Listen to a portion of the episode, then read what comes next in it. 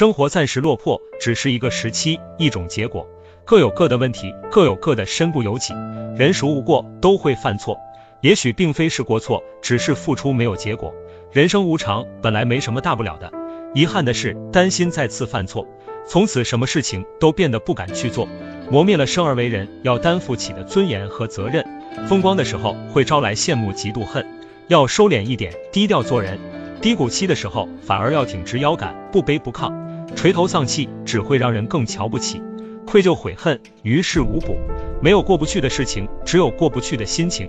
越困难的时候，越要抬起头，就算是假装，也要看起来坚强。告诉自己没有放弃，在砥砺前行的路上，还是会犯错，付出还是没有结果，没关系，该做的还是要去做。